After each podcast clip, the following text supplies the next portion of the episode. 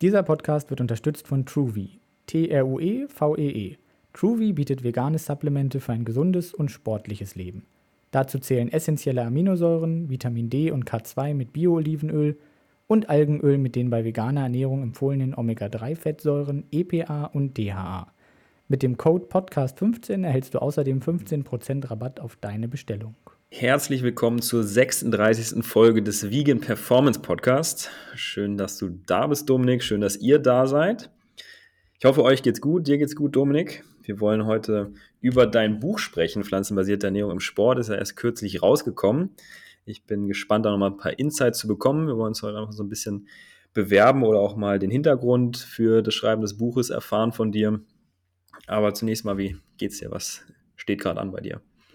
Ja, wir sind ja gerade nicht da, wo wir sonst sind. Wir sind ja gerade quasi ähm, unterwegs. Du bist bei deinen Eltern, ich bin in Bonn, wieder bei einer Fortbildung zum Ernährungsberater DGE. Das ist jetzt die vorletzte Veranstaltung. Danach habe ich das hoffentlich auch geschafft. Ich habe ja auch jetzt kürzlich mein Studium abgeschlossen. Das Kolloquium, was man eben machen muss bei, der, bei dem Masterstudium, äh, ist erfolgreich abgeschlossen worden. Also man muss nicht nur äh, eine Masterarbeit schreiben, sondern man muss diese dann quasi auch noch verteidigen und quasi erklären, was hat man gemacht. Dann stellen die Prüfer nochmal Fragen dazu, wird man nochmal so ein bisschen in die Mangel genommen auf eine nette Art und Weise, so wie es bei mhm. wissenschaftlichen Kongressen ja auch oft der Fall ist. Man muss sich ja auch Kritik gefallen lassen an seiner Methodik, an seiner ähm, Studie im Allgemeinen und das musste ich dann eben machen und hat aber alles geklappt und von daher bin ich jetzt äh, offiziell auch quasi äh, Ernährungstherapeut mit dem Titel Master of Science.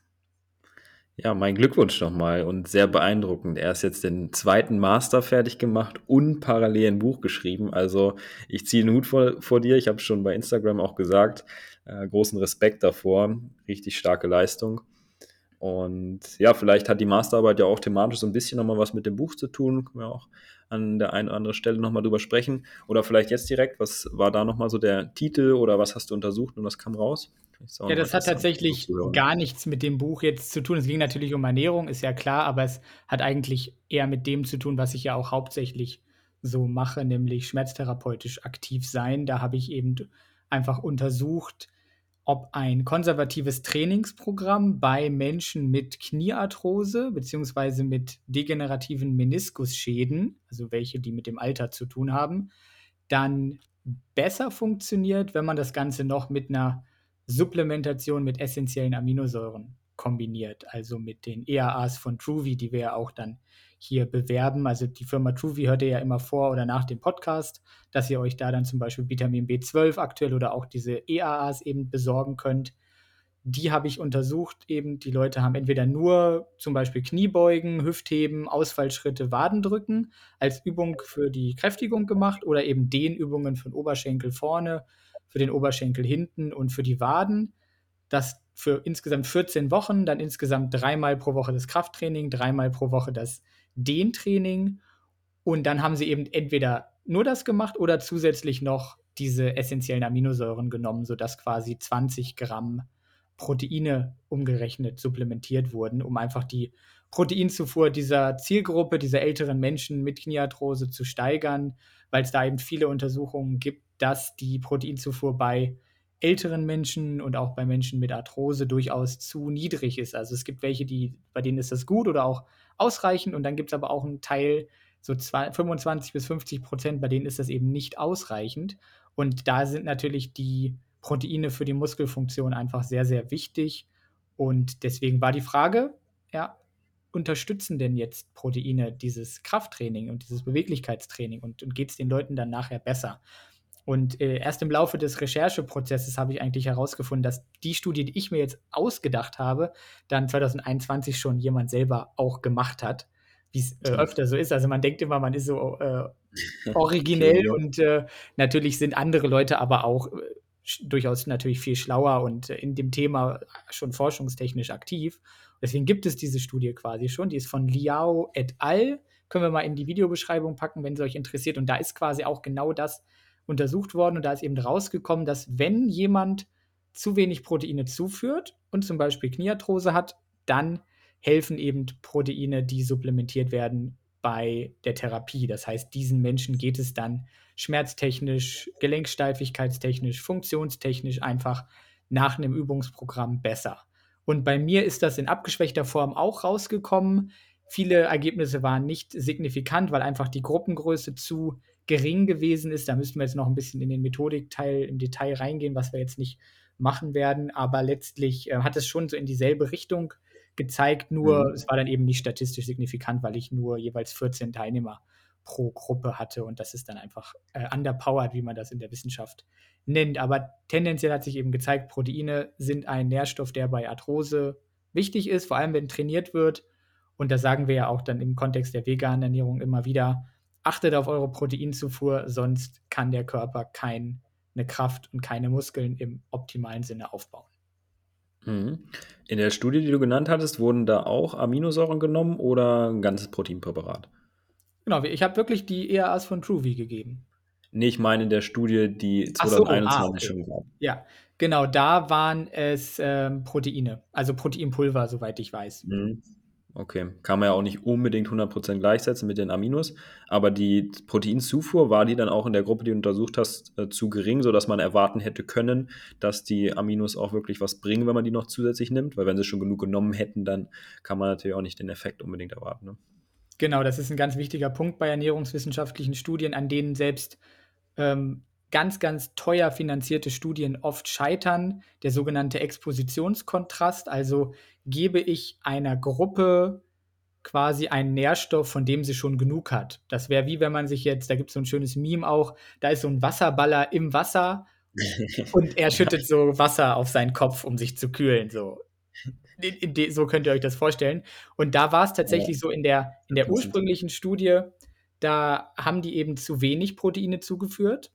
Und in meiner Studie haben sie tendenziell schon genug zugeführt. Also ja. das war schon so im Durchschnitt ein Gramm pro Kilo Körpergewicht. Da könnte man jetzt diskutieren, ob man noch ein bisschen mehr braucht, könnte man mhm. durchaus argumentieren. Aber es war letztlich schon genug und deswegen wahrscheinlich auch der nicht signifikante Effekt dann einfach, weil da auch der Expositionskontrast, wie man das eben nennt, nicht hoch genug gewesen ist. Mhm. Und mhm. Letztlich hat auch die Proteinsupplementation in der Ursprungsstudie dann am besten funktioniert bei den Leuten, die wirklich zu wenig aufgenommen haben. Das heißt, man hat da eine sogenannte ja. Subgruppenanalyse gemacht. Man hat sich nochmal statistisch die Leute angeguckt, die wirklich zu wenig aufgenommen haben. Die habe ich supplementiert auf ein gutes Level und denen hat es dann am meisten geholfen. Das spricht dann nochmal für die ähm, Echtheit dieses Effekts und ist auch einfach plausibel. Ja, hätte ich jetzt auch gesagt, dass es zu erwarten wäre. Das heißt, wir brauchen, um TrueView nochmal gut zu bewerben, nochmal eine neue Studie, die eine größere Gruppengröße äh, hat und auch Leute, die noch weniger Protein äh, zuführen als die Gruppe, die du jetzt untersucht hast bei dir. Ja, wenn wir jetzt direkt TrueV bewerben wollen würden, beziehungsweise sagen wollen würden, TrueV hat diese Effekte, dann könnte man das so argumentieren. Man könnte aber auch die Ergebnisse von dieser anderen Studie nehmen und auch eine Meta-Analyse, die es gibt, die einfach gezeigt hat, äh, vom selben Autor im Übrigen dann ein Jahr früher, 2020, die auch gezeigt hat, dass eben die Proteinsupplementation mit Krafttraining wirksam ist und könnten diese Ergebnisse einfach auf die Einnahme von den Truvy-Aminosäuren übertragen. Ich, ich, halte das für, für plausibel, ich halte das für legitim und deswegen empfehle ich tatsächlich auch meinen Patienten, wenn ich merke, die führen zu wenig Protein zu, äh, da sind dann Leute, die ernähren sich tendenziell schon gesund in Anführungsstrichen, beziehungsweise gesünder als so der durchschnittliche Mischköstler. Das sind dann oft keine Veganer, sondern Vegetarier oder Leute, die wenig Fleisch essen, meinetwegen. Und die essen dann schon relativ viel Gemüse, viel Obst, viel Vollkorn, Hülsenfrüchte.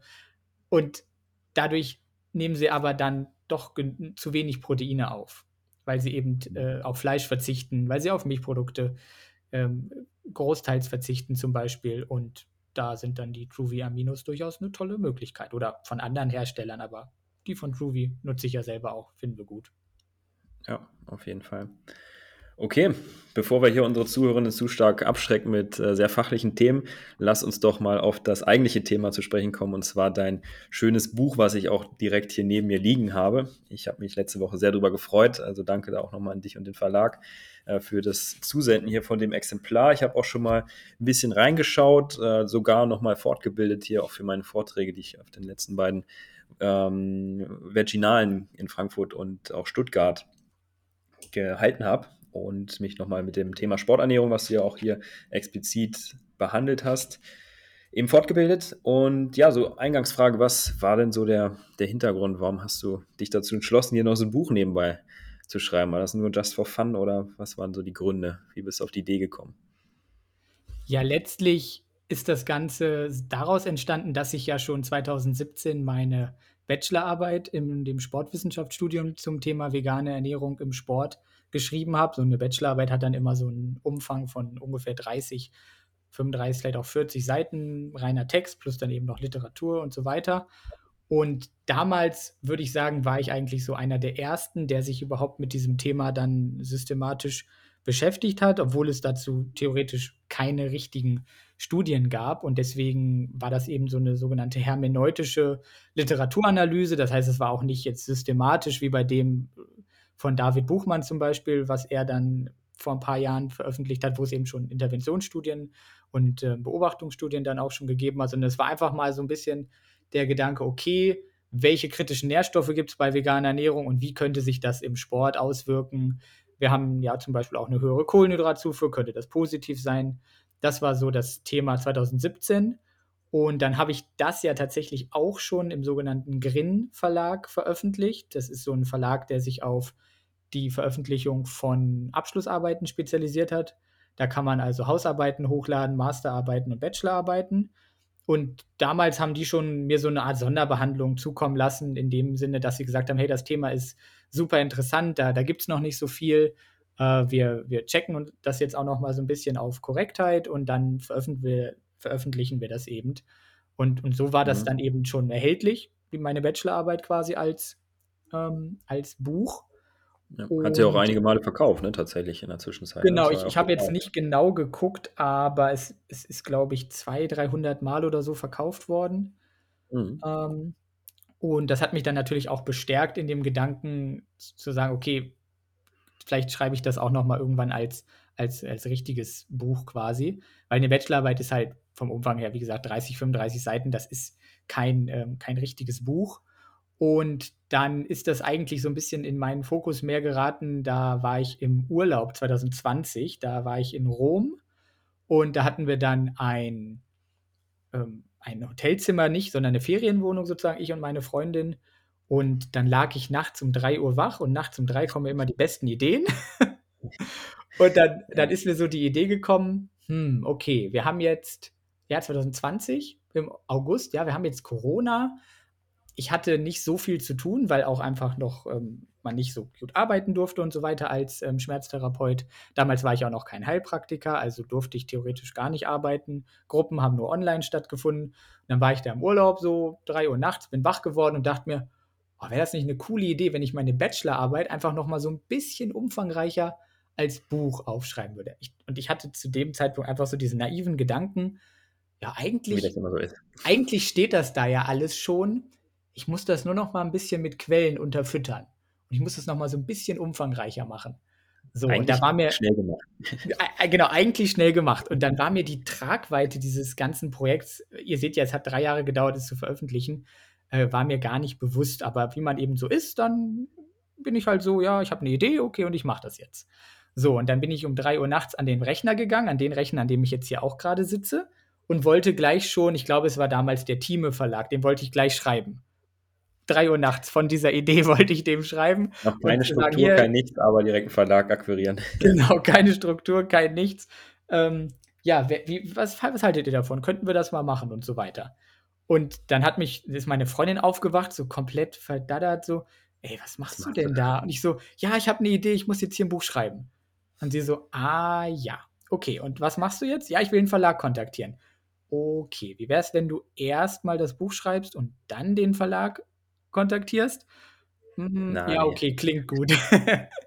und dann äh, bin ich halt erstmal wieder schlafen gegangen. Aber letztlich hat mich die Idee dann nicht losgelassen und äh, zum Leidwesen meiner Freundin habe ich dann letztlich im Urlaub angefangen, das zu schreiben. Hm, das war zwar alles super schön in Rom, aber irgendwie es hat mich der Gedanke nicht losgelassen. Tagsüber haben wir immer Sightseeing gemacht und dann habe ich immer schon nachmittags, abends eigentlich angefangen, ähm, das Buch vorzubereiten. Also so ein bisschen mehr eine Gliederung zu überlegen und auch zum mhm. Beispiel die Tabellen, die Excel-Tabellen, auf die wir noch zu sprechen kommen, dann anzufangen. und da hat mir meine Freundin zum Beispiel auch schon geholfen. Da werde ich dann im, im Laufe des Podcasts auch noch mal ein bisschen mehr zu erzählen, weil das wirklich mich und sie teilweise an den Rand des Wahnsinns getrieben hat. Äh, also wenn ihr zum Beispiel im Buch einfach diese Tabellen oder auch die Diagramme, die ja es leider in Anführungsstrichen nur in den äh, Online-Bonusbereich geschafft haben, wenn ihr euch diese anguckt, dann ähm, lässt sich da gar nicht draus ersehen, wie viel Aufwand diese Tabellen und diese Diagramme gewesen sind. Aber das werde ich deswegen ja auch der Podcast nochmal versuchen, so ein bisschen genauer eben zu, zu erläutern. Aber mhm. so war das dann. Und dann habe ich eben im ja, August 2020 angefangen, das Buch zu schreiben. Und wann habe ich das geschrieben? Immer wenn ich Zeit hatte eigentlich. Also bestimmt so pro Woche irgendwie ja, 10, 20 Stunden investiert, viel am Wochenende und immer wieder meine Freundin vertröstet, nein, wir können jetzt nichts gemeinsam machen, ich muss schreiben. und dann, dann habe ich halt, ja, Kapitel für Kapitel das abgearbeitet, mehr oder weniger, so wie ich es mir vorgenommen habe. Und zu, zu unserer Überraschung, du hast deine Freundin immer noch. ja, äh, also sie ist wirklich die beste Freundin äh, der Welt und äh, deswegen das She's the One so for me. Von daher äh, zeigt das auch nochmal, dass dass sie da bei mir geblieben ist und mich mit meinen Macken da entsprechend aushält. Das ist ja nicht nur das, weil letztlich ne, habe ich sie kennengelernt, da hatte ich gerade meinen Bachelor. Dann haben wir uns erstmal vier Wochen, also wir, wir haben uns eine Woche irgendwie gesehen und dann waren wir zusammen. Und dann bin ich erstmal vier Wochen in Urlaub geflogen. so. Genau. Und das ist natürlich für, für frisch Verliebte nicht so toll eigentlich. Aber ich dachte mir, ja, Hawaii gönne ich mir mit meinen Eltern zusammen. Kann man dann auch nicht kennenlernen. Genau, ich hoffe, genau. ihr hört das jetzt hier, die Podcast-Folge. Ja, ja, ich, ich schicke sie ihr dann nochmal. Sage, hier, guck, hör mal von da nach da, da lobe ich dich. ähm, weil sie hat sich schon beschwert, dass sie keine Widmung bekommen hat. Aber es hat keiner eine Widmung bekommen. Bisher. Ähm, in mündlicher naja, Form zumindest. Genau, genau, in, in äh, gedruckter Form. Naja, auf jeden Fall war das halt 2017 und dann war halt Thema Master, okay, 2019 dann abgeschlossen. Und dann bin ich auf die glorreiche Idee gekommen, okay, jetzt mache ich noch einen Heilpraktiker. Und da bin ich ja während des Heilpraktikers auf die Idee gekommen, okay, ich studiere jetzt auch noch Ernährungswissenschaften. Das heißt, es war halt immer irgendein Projekt. Und das ist immer sehr, sehr zeitraubend. Es kostet auch viel Geld, was dann natürlich an anderer Stelle nicht zur Verfügung steht.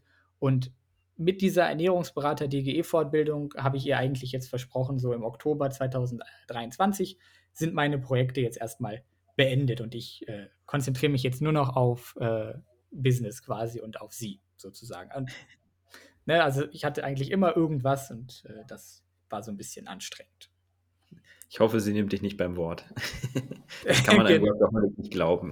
Ja, das stimmt leider. Also das, da bin ich schon wirklich ein äh, notorischer Workaholic und ähm, aber ich habe mir, hab mir jetzt erstmal kein neues Projekt vorgenommen, sondern erstmal jetzt wirklich diese ganzen Dinge, die ich mir da zusammengeschustert äh, habe mit Sport, Heilpraktiker und Ernährung, jetzt erstmal äh, ins Rollen zu bringen, dass ich da jetzt wirklich den Leuten entsprechend äh, helfen kann bei ihren Zielen. Das kannst du, glaube ich, wie kaum jemand anderes.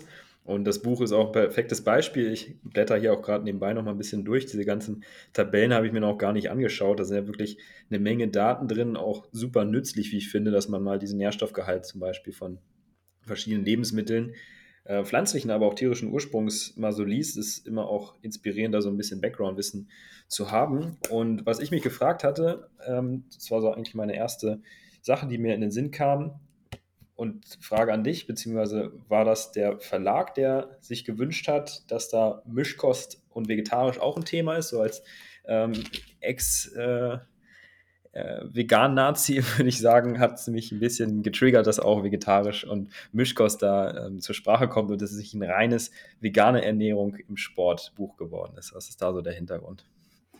Ja, also der Verlag hat da gar nichts mit zu tun, weil das, der Verlag hat das erst überhaupt bekommen, als es fertig war, in Anführungsstrichen fertig, ne, da kommen wir ja noch drauf, aber letztlich ja. ähm, habe ich dem Verlag das Fertige präsentiert und der Buchtitel, sowohl der Titel als auch der Untertitel, ist tatsächlich genau so übernommen werden, wie ich es mir ursprünglich überlegt hatte. Und dann hatte ich auch am Anfang wirklich überlegt, okay, schreibe ich jetzt ein Buch über vegane Sporternährung oder packe ich halt Mischkost und vegetarische Ernährung noch mit rein? Und letztlich weiß ich gar nicht mehr genau, warum ich mich jetzt für diesen Weg entschieden habe, aber ich dachte mir dann auch einfach, dass die äh, Zielgruppe dann womöglich größer ist und dass man dann auch einfach so ein bisschen vielleicht zeigen kann, okay, wo fallen halt Nährstoffe weg, wenn ich jetzt zum Beispiel auf Eier, Milchprodukte, Fisch, Fleisch verzichte und wie kann ich die dann entsprechend wieder ähm, ergänzen, als, als Veganer zum Beispiel mit anderen Lebensmitteln. Und wir hatten mhm. jetzt eben auch das Thema, ne, 80% vegan gibt es nicht, regt uns immer wieder auf, wenn Leute das erzählen. Aber natürlich gibt es diese Menschen trotzdem, die sich dann eben mischköstlich ernähren, aber sehr pflanzenbasiert oder vegetarisch mit nur ein bisschen Tierprodukten meinetwegen oder eben die sich vegan ernähren. Und letztlich wollte ich für all diese Menschen dann etwas, etwas bereithalten sozusagen. Mhm. Ist auch, denke ich, letztlich ziemlich sinnvoll. Ich habe auch schon mal reingeguckt und da so Tortendiagramme entdeckt, die bestimmte Nährstoffe mal zeigen, in welchen pflanzlichen und vegetarischen und mischköstlichen, also tierischen Quellen man sie findet. Und da ist diese Gegenüberstellung ganz nützlich, dass man einfach sieht, okay, vegan fallen halt ein paar typische Quellen für zum Beispiel Calcium, Zink, die klassischen kritischen Nährstoffe weg, dass man das auch mal sieht, okay, wenn ich erst mischköstlich bin oder erst vegetarisch, den Switch mache zu vegan, dieser Nährstoff könnte jetzt problematisch sein. Und ja, aus der Hinsicht glaube ich auch ganz gut, dass man da nicht exklusiv auf vegan geht, sondern auch ähm, was für Leute bereithält, die, wie du es schon gesagt hast, die noch auf dem Weg sind oder sagen, ähm, ja, die Ethik ist für mich gar nicht so wichtig. Ich versuche einfach klassisch plant-based, ein bisschen pflanzenbasierter oder mit Ausnahmen, wie auch immer. Diese Varianten gibt es ja so aus Umwelt- und gesundheitlichen Gründen, dass man die auch abholt. Ne?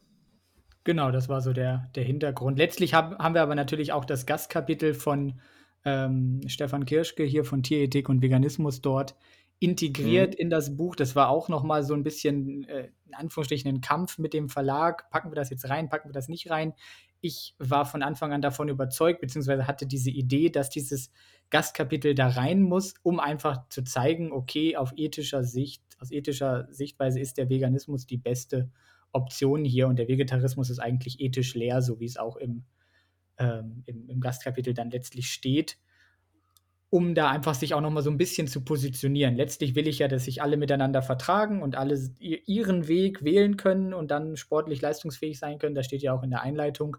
Aber natürlich trotzdem so ein bisschen die in Richtung Veganismus gehend zu zeigen, okay, das wäre eigentlich aus ethischer Sicht das Beste und du hast jetzt mit diesem Buch trotzdem die Möglichkeit da, dich äh, sportlich zu ernähren. Und dieses, diese Tortendiagramme, da habe ich auch schon recht viele positive Rückmeldungen zu bekommen, dass das eine ganz schöne Übersicht mal einfach ist.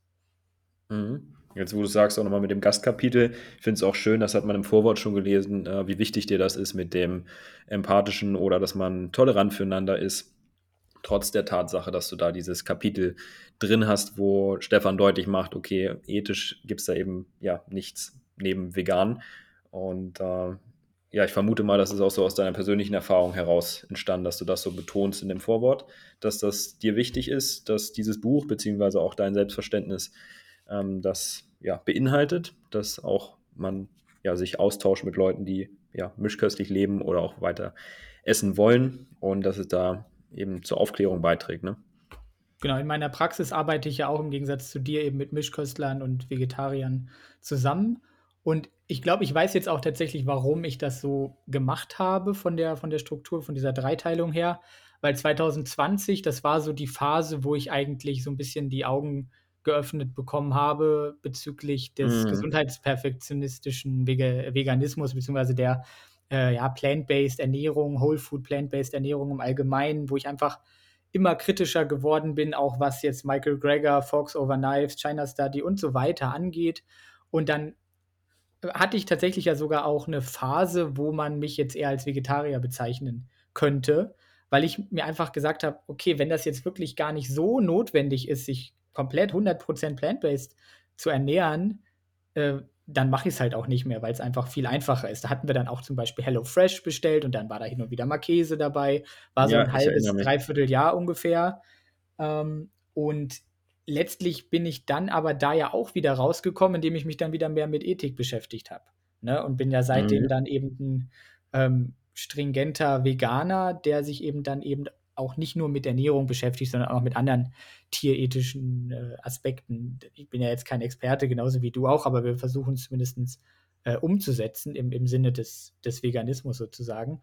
Aber damals wollte ich halt nicht dieses in Anführungsstrichen dogmatische, gesundheitsperfektionistische haben, und wollte deswegen auch den Vegetariern und Mischköstlern äh, etwas an die Hand geben. Heute sage mhm. ich, okay, gesundheitlich kann man immer noch äh, vegetarisch, mischköstlich das Ganze super machen. Hat teilweise sogar Vorteile, weil man ja einfach mehr Lebensmittel zur Verfügung hat. Ja. Aber ethisch dann bitte doch vegan. Mhm. Ist auch nochmal schön, dass du das hier jetzt so ergänzt hast, dass dein eigener Werdegang da auch einen Einfluss hatte auf die Inhalte des Buches letztlich. Und das Schöne ist ja, du bzw. wir können es selber ja auch gut nachvollziehen. Wir sind ja nicht als Veganer geboren, ganz im Gegenteil, wir waren ja auch früher mischköstlich bis 2013 bei dir, 2014 bei mir, nachdem wir uns kennengelernt haben. Und dann waren wir am Anfang halt Hardcore vegan oder Hardcore Plant-Based, wie man es auch nennen möchte, mit dem Gesundheitsperfektionismus und haben dann auch unsere Phasen durchgemacht, ne, wo es schwierig war zwischenzeitlich wo du dann als erstes auf die Geschichte gekommen bist, dass die gesundheitliche Argumentation durchaus schwierig ist. Dann war Umwelt für mich zwischenzeitlich noch ein sehr großes Thema oder ist es weiterhin, aber ich verknüpfe es eben nicht mehr so stark mit Ernährung. Und dann ja, bin ich auch so ein bisschen abgedriftet. Du, glaube ich, noch so ein bisschen mehr, wie du es gesagt hast, zwischenzeitlich. Sogar, dass man das als vegetarisch hätte bezeichnen müssen und letztlich dann durch die Ethik auch beide dann wieder dabei gelandet äh, bei Veganen. Und das finde ich auch so das Schöne, weil ich glaube, das trägt auch ganz viel dazu bei, dass LeserInnen das besser nachvollziehen können, warum hier verschiedene Perspektiven dabei sind. Also Mischkost, vegetarisch, vegan. Und äh, dass wir alles selber quasi durchgemacht haben und diese Dinge selber auch kennen, diese, diesen Struggle und diese verschiedenen Ernährungsgewohnheiten eben. Ne? Ja, genau. Vielleicht noch mal ein, zwei Worte dazu, warum das Buch jetzt auch so aufgebaut, wie es aufgebaut ist, weil das hat eben mhm. den Grund, dass das jetzt eigentlich das Buch ist, was ich mir damals zum Schreiben meiner Bachelorarbeit gewünscht hätte. Ich habe, während ich meine Bachelorarbeit geschrieben habe, eigentlich immer wieder in verschiedenen ernährungswissenschaftlichen Fachbüchern gewälzt. Äh, Ernährung des Menschen zum Beispiel an, an erster Stelle zu nennen von Leitzmann. Dann habe ich aber auch immer wieder in vegetarische Ernährung reingeguckt von äh, Leitzmann und Keller. Ich habe aber auch in verschiedene sportwissenschaftliche Bücher reingeguckt, wo dann auch mal so drei Seiten zu veganer Ernährung im Sport irgendwie waren und musste das irgendwie dann alles so zusammenmanschen in dieser Bachelorarbeit. Und mhm. deswegen mhm. habe ich jetzt quasi hier ein Buch und das hat zum Beispiel heute bei der DGE-Fortbildung eine gesagt, ähm, dass da ja vieles drinsteht, was sie auch schon weiß als Ernährungswissenschaftlerin, ist ja klar. Hm, aber es stehen ja. natürlich auch Sachen drin, die, die sie nicht weiß, weil sie sich eben noch nie mit ähm, Veganismus oder auch noch nie mit Sporternährung beschäftigt hat und eben auch noch nie mit veganer, vegetarischer Sporternährung. Also äh, letztlich ist es so ein bisschen die Kurzversion von einem ernährungswissenschaftlichen Fachbuch mit den, mit den Grundlagen, Basics, sage ich mal, ein bisschen in die Tiefe gehend, auch schon die letztlich dann auch für einen Sportwissenschaftler interessant sind, weil als Sportwissenschaftler lernt man nicht wirklich viel über Ernährung, aber mit dem Buch kann man wirklich die, die absoluten äh, Basics über die ganzen Nährstoffe lernen. Dann ist es ein, ein, Buch über Veganismus und Vegetarismus, wegen des Gastkapitels und wegen der ganzen Einzelkapitel. Es ist aber auch ein Buch über Sporternährung, weil eben auch Dinge drinstehen, die gar nichts mit vegan, vegetarisch, mischköstlich zu tun haben, sondern da geht es dann um Energiebereitstellung im Körper äh, bei Ausdauersport, bei Kraftsport zum Beispiel, das hat ja rein gar nichts mit der Ernährung jetzt per se zu tun. Und dann verbindet es natürlich all diese drei Bereiche zu einem Buch eben über vegane, vegetarische, mischköstliche Sporternährung. Und deswegen habe ich mhm. eigentlich drei Bücher mehr oder weniger in einem. Mhm. Nur nicht so dick wie drei Bücher in einem, ne? Klar, also Ernährung des, Ernährung des, Menschen ist äh, 600 Seiten dick ein Sporternährungsbuch, was gut ist, ist vielleicht auch 600 Seiten dick. Vegetarische Ernährung ist, glaube ich, 300 Seiten. Also das sind dann 1500 Seiten und das Buch hat jetzt ähm, 450. Ne? Also es ist dann nicht so detailliert wie alle drei Bücher, aber es, es reicht zum Beispiel, um einem Sportwissenschaftler das ganze Thema wirklich super nahe zu bringen oder einem Sportinteressierten, also so einem Bro-Science-Laien, der sich auch mit Studien beschäftigt, der auch wirklich Fakten wissen will, nicht nur Bro-Science. Ähm, und auch einem Ernährungswissenschaftsstudenten oder Ab Absolventen, der sich einfach noch nie mit Veganismus, Vegetarismus beschäftigt hat oder noch nie mit Sporternährung, dem gibt es eigentlich auch äh, einen guten Einblick. Mhm. Das wäre jetzt auch so meine Frage gewesen, die sich viele auch wahrscheinlich stellen. Für wen ist das Buch geeignet? Kann ich das als Laie verstehen? Ich bin jetzt eher sportlich interessiert, ernährungswissenschaftlich interessiert, aber du sagst es ja auch im, im Buch am Anfang, glaube ich, dass es wie du es eben auch beschrieben hast, für ErnährungswissenschaftlerInnen geeignet ist, für SportwissenschaftlerInnen und aber auch für interessierte Laien, ne, die jetzt noch nicht so viel Vorwissen haben. Und mein Eindruck, und der ist wahrscheinlich so ein bisschen verfälscht, weil ich sehr in der Materie drin bin, aber man kann es durchaus verstehen, ohne dass man Kopfschmerzen kriegt, wenn man jetzt nicht im naturwissenschaftlichen Bereich verortet ist, oder? Würdest du das auch so sagen? Ja, das hoffe ich letztlich, dass man es eben, wenn man sich dafür interessiert und bereit ist, in die Materie so tief einzusteigen, wie es eben notwendig ist, um zumindest einen grundlegenden Überblick zu bekommen. Wenn man dazu bereit ist, dann ist es sehr gut geeignet. Wenn man jetzt ein Ratgeberbuch sucht, äh, was sollte ich essen, so auf Niveau einer Apothekenumschau, dann ist es verkehrt. Dann, dann wirst du mit dem Buch äh, wahrscheinlich überfordert sein, beziehungsweise dann ist es zu trocken, so in dem Sinne. Ähm, es, ja. es, enthält ja praktische Implikationen, aber die muss ich mir halt aus der Theorie so ein bisschen selber rausziehen. Also ich, ich habe jetzt nicht den Schritt gemacht und alles genommen und dann in praktische Ratschläge äh, verpackt. Das, das ist es letztlich äh, jetzt nicht. Ja, es bleibt schon ein Fachbuch, das muss man sagen. Es liest sich nicht wie eine Lektüre mal durch, sondern man kriegt schon auch ein paar Begriffe irgendwie vom Kopf geworfen, die man äh, mal gehört haben muss. Aber ja, man kann es ja auch nicht jedem recht machen, ne? das ist, ist ja auch klar bei so einem Buch. Genau. Letztlich äh, hat mich aber auch ein Patient gefragt, äh, du, hey, ich habe hier einen äh, Hauptschulabschluss, verstehe ich das? Und dann sage sag ich mhm. doch nicht, ja, nee, du bist zu dumm dafür. so, wer bin ich denn zu bewerten, ob jemand das versteht, beziehungsweise die Muße hat, sich da reinzuarbeiten?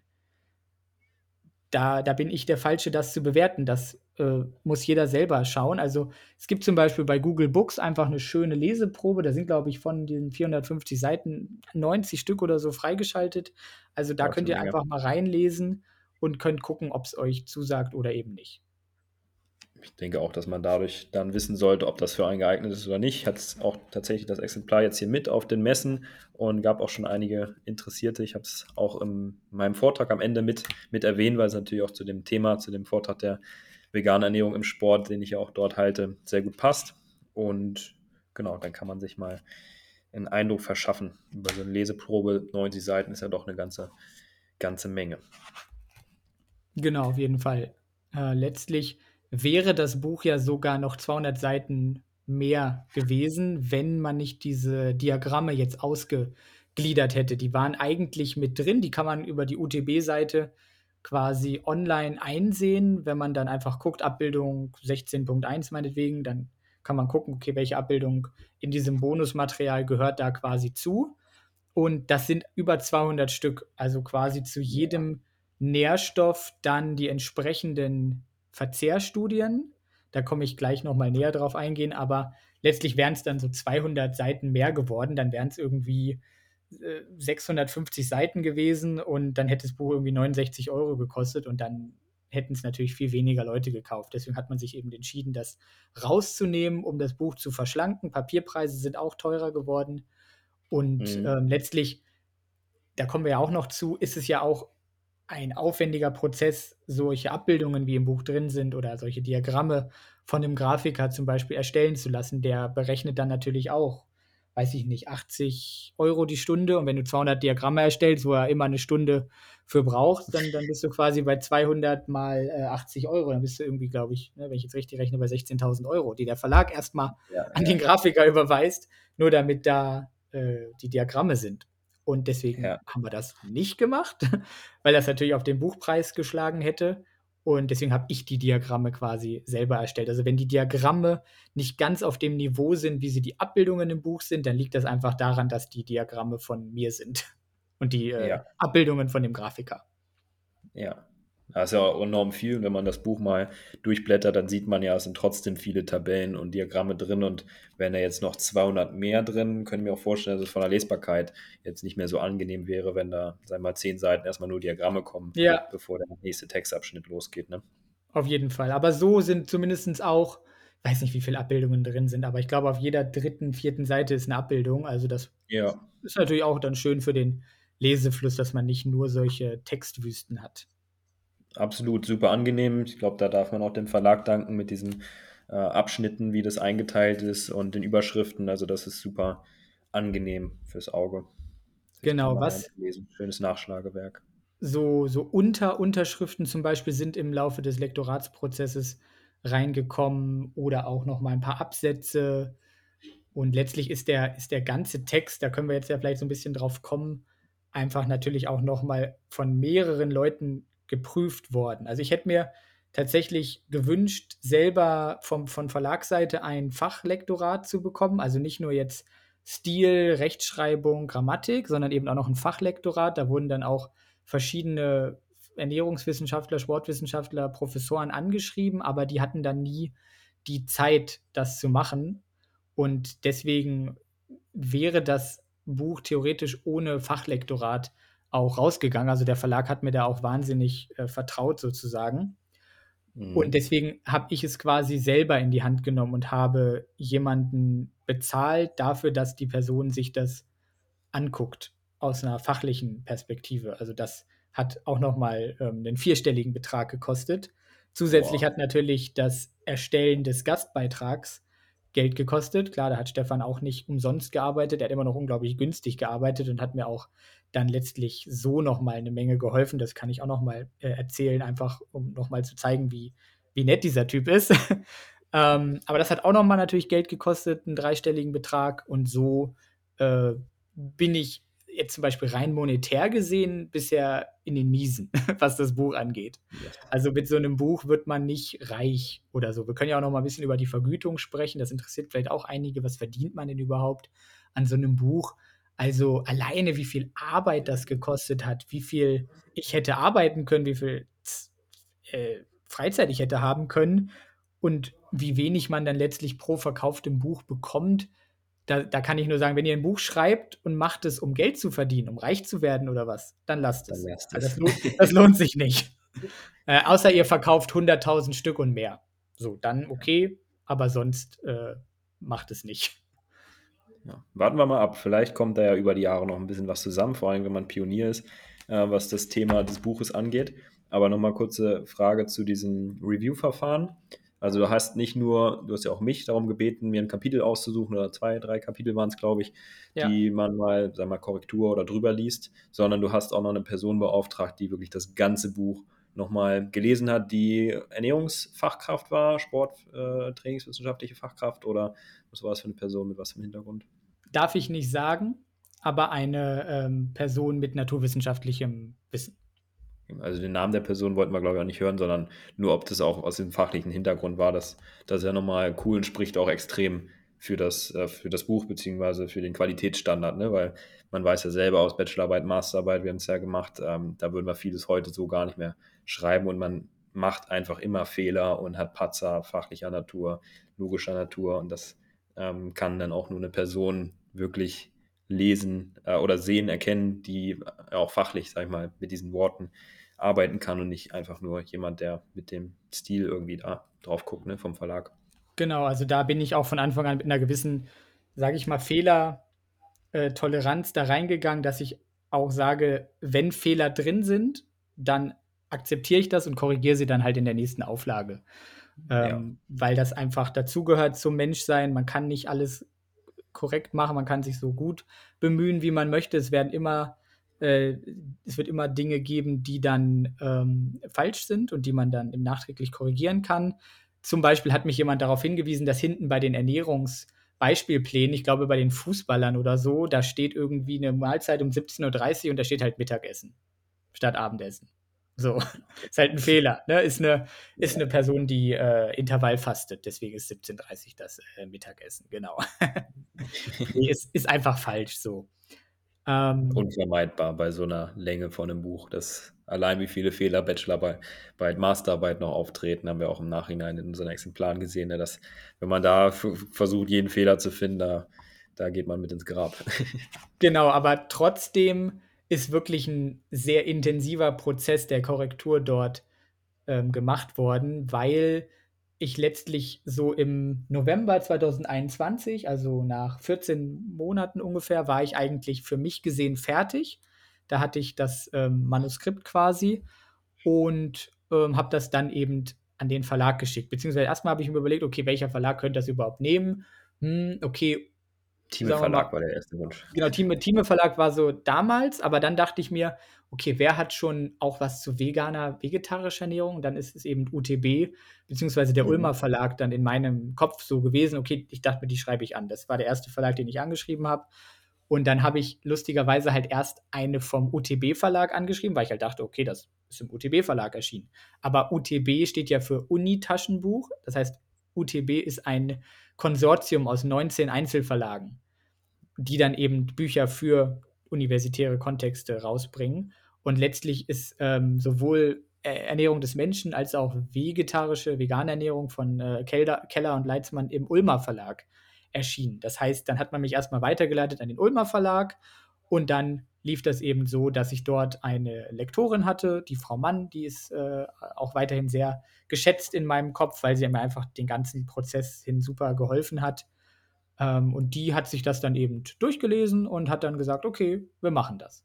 So, und dann war sie aber natürlich nur davon überzeugt und noch nicht der Rest vom Verlag. Das heißt, dann geht es erstmal darum, dass sie das zum Beispiel im Verlag selber natürlich äh, den, den anderen Leuten vorstellt.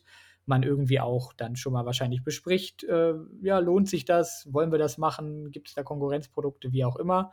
Und dann hat es mhm. bestimmt bis Februar 2022, also nochmal ein halbes Jahr gedauert, bis überhaupt klar war, okay, der Ulmer Verlag im Kontext ja. UTB macht das quasi.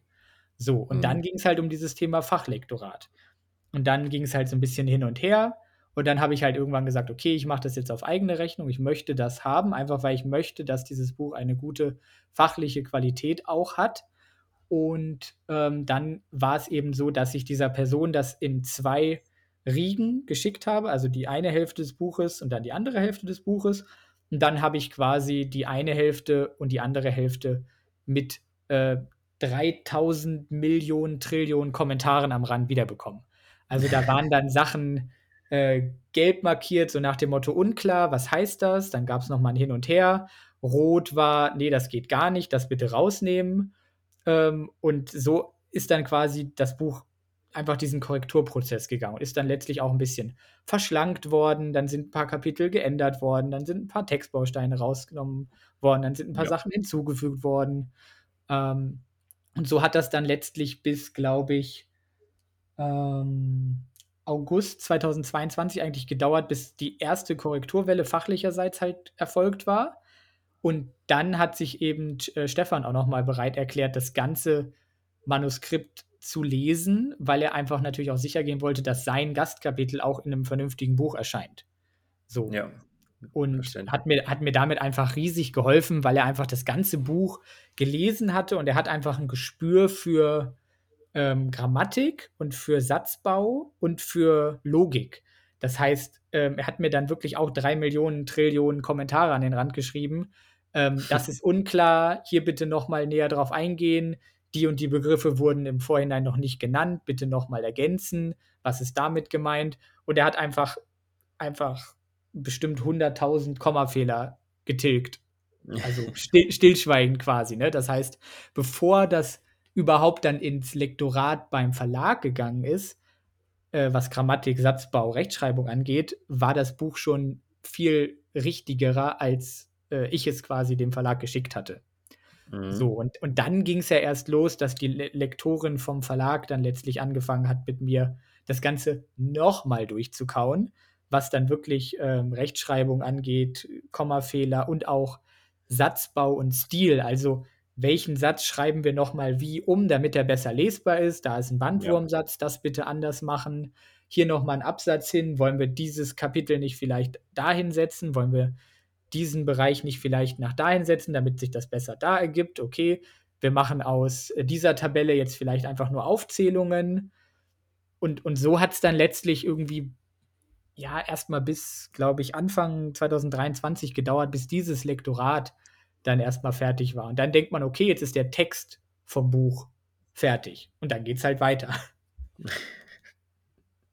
Also ein unheimlich aufwendiger Prozess, vielschichtiger Prozess. Und ja, das allein das Korrekturlesen, äh, bis dahin hat ja jetzt dann fast schon so lange gedauert, äh, wie das Schreiben des inhaltlichen vom Gesamten überhaupt, ne? Also das ja. ist mal krass, ne, das ins Verhältnis zu setzen. Genau, und dann gibt es eben von Verlagsseite einen sogenannten Setzer. der Setzer, wenn ich das richtig wiedergebe, sorgt dann eben dafür, dass, ähm, das quasi aus meinem Word-Dokument, was ich geschrieben habe, dann, ähm, einfach das so auf Buchseiten platziert wird, Mhm. ne? Also, die Lektorin vorher hat schon Sachen gemacht, hat schon Sachen gegliedert und und fancy Dinge in Word gemacht, die ich gar nicht weiß, wie die gehen. Ähm, und der Setzer packt das dann quasi auf die Buchseiten, damit auch das natürlich nicht so ist, dass 'n Diagramm in der Hälfte abgeschnitten ist oder dass 'n Ja. Absatz irgendwie falsch endet oder so was. Also, da da geht's quasi darum, okay, wie ist das im Satz? So, und dann wird natürlich parallel ein, äh, Grafiker und ein Illustrator noch beschäftigt, sofern, glaube ich, nicht der Illustrator der Setzer ist, das weiß ich jetzt nicht mehr genau, aber dann wird noch 'n Grafiker beschäftigt, der halt aus meinen Vorlagen, was die, äh, Abbildungen angeht diese ganzen dreigeteilten Diagramme zum Beispiel, die habe ich alle selber erstellt mit Canva als Vorlage und die Mhm. hat der dann, ähm, bekommen und hat daraus dann quasi diese schönen Abbildungen gemacht, die im Buch drin sind. Oder wenn aus 'ner anderen Primärquelle, meinetwegen der Vitamin-D-Stoffwechsel gezeigt wird, dann hat der diese ganzen Abbildungen dann noch mal vereinheitlicht, dass es einfach 'n einheitlichen Abbildungsstil in diesem Buch gibt. Dann ist die Frage, wie beschrifte ich diese Abbildungen? Äh, wie gebe ich die entsprechende Quelle an? Gebe ich die an mit, äh, einfach ist von da übernommen oder ist abgeändert? Dann musste ich wahrscheinlich auch noch die Hälfte der Abbildungen für den Grafiker übersetzen, weil das ist ja nicht seine Aufgabe. Das heißt, viele der Abbildungen sind, äh, eigentlich auf Englisch gewesen und dann war's meine Aufgabe, das zu übersetzen. Und Mhm. der hat das dann nach bestem Wissen und Gewissen gemacht. Und dann kriegt man den 1. äh, Satz dieser Abbildungen und stellt fest: „Okay, da sind Fehler drin.“ So, und dann muss das wieder neu korrigiert werden zum zum Grafiker zurück. Also, hier was ergänzen, da was wegnehmen, da bitte Rechtschreibung ändern. Okay, da war's noch Englisch, hier muss es auf Deutsch. Ähm, und das kostet natürlich auch alles Zeit, das kostet alles Geld. Und, ähm, so kommt zum Beispiel dann natürlich auch so 'n Buchpreis zustande. Ja, also, wenn man das jetzt so hört, wie du's beschrieben hast, steht für mich völlig außer Frage, dass man dafür, äh, rund 50 € hinlegen muss. Und ich habe ja auch grad so 'ne Darstellung zum Eisen vor mir, so 'n schönes Tortendiagramm und da ist auch einfach super mit den Darstellungen, dass man da wirklich ganz konkret auch so was wie Hefeflocken, Kakaopulver dargestellt hat, dass man auch, ja, genau weiß, welche Lebensmittel sind dann auch geeignet oder kommen vor in den jeweiligen Ernährungsformen und, ähm, helfen, ja, zum Beispiel den Eisenbedarf in dem Fall zu decken. Das ist sehr schön erkennbar. Also, da noch mal auch 'n Lob an den Grafiker. Genau, und letztlich sind es eben auch diese, sage ich mal, ähm, praktischen Elemente, also diese Tortendiagramme, aber auch die Tabellen und eben auch die Diagramme, die's finde ich auch für Leute, die jetzt nicht so ernährungswissenschaftlich, sportwissenschaftlich interessiert sind, eigentlich lesbar beziehungsweise zu 'nem praktischen Handwerkstool machen. Und ich benutze das Buch tatsächlich jetzt auch selber schon in 'ner Ernährungsberatung. Ich hatte jetzt neulich 'ne Patientin, die auch ihren Eisenstatus verbessern wollte und dann haben wir einfach das Buch aufgeschlagen und dann Ja, sieht man ich ja habe da in dem gutes Buch Ich kenne da was. Genau, ich habe da 'n gutes Buch. Hier, gucken Sie Kann ich mal. Ihnen Oh, da steht oh, da steht ja zufällig mein Name drauf. Oh, was 'n Zufall. So so wie in der Uni, eigene Quelle. Genau.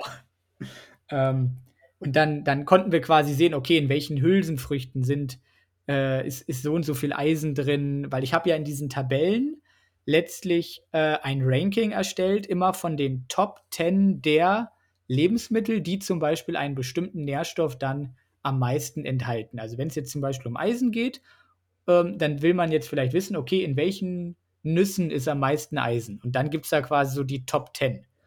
Und diese Daten sind auch verlässlich, weil die sind eben mit dem sogenannten Bundeslebensmittelschlüssel erstellt worden, was ganz Mhm. wichtig ist, weil wenn ich jetzt bei Google einfach eingebe, äh, wie viel Ja. Eisen ist in Linsen oder so, dann kommt da halt 'n Wert und dann guckt man noch mal woanders und noch mal woanders und noch mal woanders und dann hat man 4 Werte. Dann weiß man gar Ja, nicht: „Okay, ja. was stimmt jetzt?“ Und diese Mhm. Werte kann man sich dann eben wirklich, ähm, gut zur Hand nehmen, weil die eben dann höchstwahrscheinlich stimmen.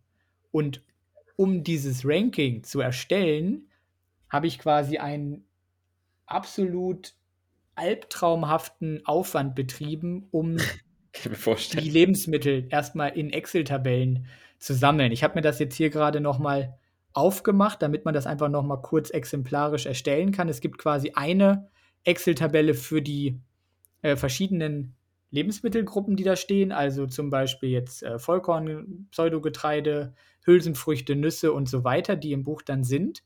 Und dann haben wir hier zum Beispiel, und da muss man sich ja auch erstmal überlegen, okay, was gibt es denn jetzt überhaupt für Vollkorn und Pseudogetreide? Und jetzt habe ich hier zum Beispiel Dinkel, Weizen, Bulgur, Couscous, Roggen, Hafer, Hirse, Buchweizen, Amaranth, Quinoa, Reis, Graupen, Weißbrot, Brötchen, Weizenmehl Typ 405 und Weizenmehl Typ 1050. Das sind mehr als zehn. Das heißt, die haben es gar nicht alle ins Buch geschafft, aber ich wollte ja eine Top 10 haben.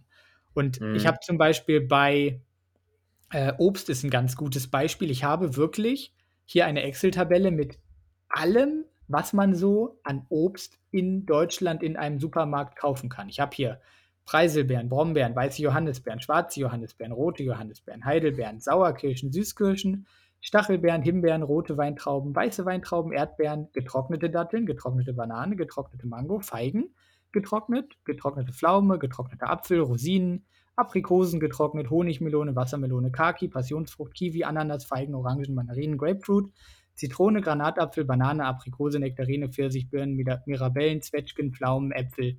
Also da muss mir jetzt mal jemand erzählen, was man noch kaufen kann, außer es ist was super Fancyes wie jetzt Drachenfrucht oder so. Ja, so. Ja. Und für alle diese Lebensmittel habe ich für alle Nährstoffe, die in diesem Buch sind, also alle Vitamine, alle Mineralstoffe, Hauptnährstoffe, habe ich Werte. Zum Beispiel Äpfel hat Beta-Carotin-Gehalt von 29. So, ist im Buch, glaube ich, gar nicht drin, weil das so gering ist. Und diese ganzen Werte sind alle händisch eingetippt bei Excel. So, das heißt, es ist eine riesige Tabelle, die ich erstmal eintippen muss. Das heißt, ich musste mir die ganzen Werte erstmal aus dem Bundeslebensmittelschlüssel raussuchen. Da musst du erstmal das Lebensmittel suchen und da musst du dir den Wert raussuchen. Da musst du den händisch bei Excel eintippen. So. Bundeslebensmittelschlüssel kriegt man ja auch gar nicht ähm, kostenfrei zugänglich, glaube ich, im Netz, nur Auszüge. Das da habe ich jetzt tatsächlich einen Tipp. Und zwar die Seite, die habe ich nämlich genutzt, äh, ernährung.de mit AE geschrieben. Die ist vom sogenannten Deutschen Ernährungsberatungs- und Informationsnetz.